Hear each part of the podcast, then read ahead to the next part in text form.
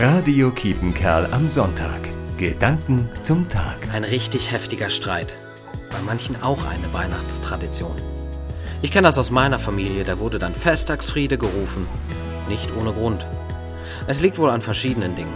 Die Familie hockt aufeinander, verschiedene Besuche werden gemacht. Alle wünschen sich ein perfektes, friedvolles und besinnliches Fest. Was dann aber nicht so gut klappt.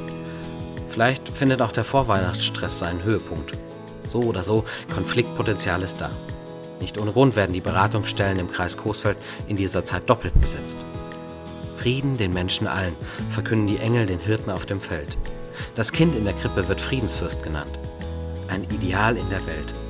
Und doch so schwierig umzusetzen. Ich wünsche Ihnen frohe Weihnachten ohne Konflikt.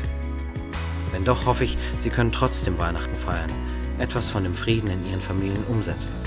Und wenn es Streit gibt, sich versöhnen. Friedvolle Weihnachten wünscht Matthias Bude, Coesfeld. Radio Kiepenkerl am Sonntag. Gedanken zum Tag.